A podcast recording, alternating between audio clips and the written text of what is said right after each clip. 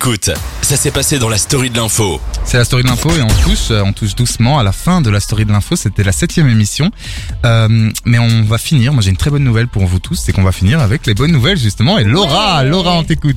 Alors, pour les amateurs d'écriture et de lecture, ben, novembre, c'est le mois du roman. Vous avez peut-être entendu parler de la campagne euh, Lisez-vous le Belge. Je sais pas si vous en avez entendu Eh parler. non. Non. Eh bien, c'est dommage parce que ça mettait en avant, en fait, euh, du 1er au 6 novembre, le livre francophone belge.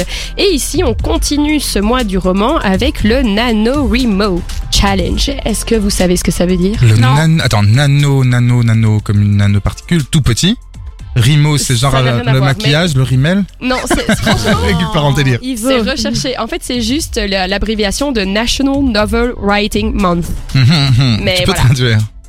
Eh bien, oui, je peux traduire. c'est le mois national d'écriture de romans. Ah bien. Alors, qu'est-ce que c'est En fait, euh, c'est l'idée d'un marathon d'écriture? Ça a été créé il y a 22 ans quand même. C'est un truc de ouf, je trouve. Et l'idée, c'est en fait de créer un roman de 50 000 mots minimum en un mois. Donc, c'est un petit challenge d'écriture. En Attends, fait, et- 50 000 mots, je te coupe, désolé, Oui. mais 50 000 mots, ça fait beaucoup. Ah oui, oui, c'est En beaucoup. un mois, C'est un énorme chaud. challenge, on est bien d'accord. Ouais. Et en fait, ce qui est très intéressant, c'est que comme pour euh, Lisez-vous le Belge, en fait, euh, le NaNoWriMo, il a vraiment eu euh, beaucoup de, enfin, il a beaucoup de retentissement sur les réseaux sociaux. Ouais. Et en fait, l'origine de ce challenge, c'est Chris Batty, qui est un jeune étudiant euh, américain qui a décidé de se lancer dans ce pari fou, hein, comme tu l'as dit, Ivo, en 1999, et il a décidé d'écrire un roman en un mois. Et il s'est dit, bah, si moi je peux le faire, tout le monde peut le faire.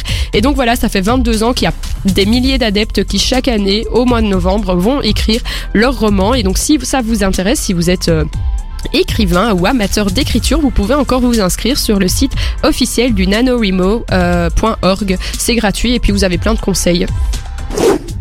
On a parlé de la COP26. Eh bien, en Belgique, le secteur hôtelier se met tout doucement au vert. C'est le cas d'un hôtel, euh, les Sorbiers, au bout de la Meuse à Astières, qui a décidé de pr- entreprendre une métamorphose écologique pour vraiment réduire au maximum son empreinte carbone.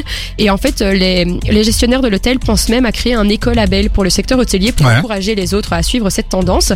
Et donc, euh, cet hôtel a été ouvert euh, l'hiver dernier, moi, n'importe quoi, l'an dernier, pardon, par l'équipe de la nouvelle hôtellerie. Et en fait, c'est vraiment un hôtel pionnier en matière de transition écologique, hein, euh, en, en termes d'isolation, de matériaux utilisés, combustibles qui sont locaux, verts, Mhm. etc. Et eff- effectivement, ils mettent beaucoup, beaucoup, beaucoup euh, l'intérêt sur le local pour eux, qui est vraiment le plus important dans une démarche écologique et durable. Et euh, les gestionnaires estiment qu'avec cette approche, ils évitent plus de 200 tonnes d'émissions de CO2 par an. Donc c'est énorme. Donc voilà, et peut-être qu'avec l'arrivée de euh, l'écolabel, ben, les autres hôtels vont suivre. Merci beaucoup. Et tu as une toute dernière nouvelle. Effectivement.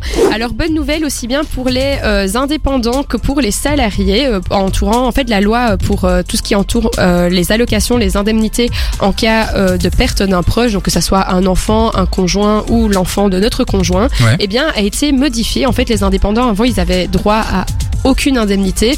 Aujourd'hui, ils ont droit à 10 jours de congé en cas de perte d'un proche et ils auront une petite indemnité de 85,77 euros, c'est précis par jour, donc pour un total de 857 euros euh, environ.